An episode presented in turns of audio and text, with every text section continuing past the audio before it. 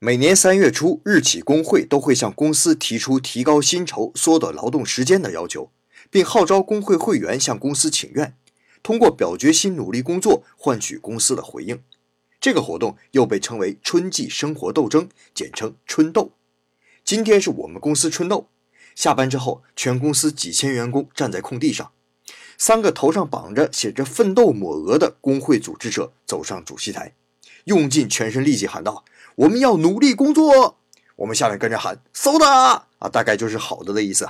他们又喊为客户生产最优质车辆。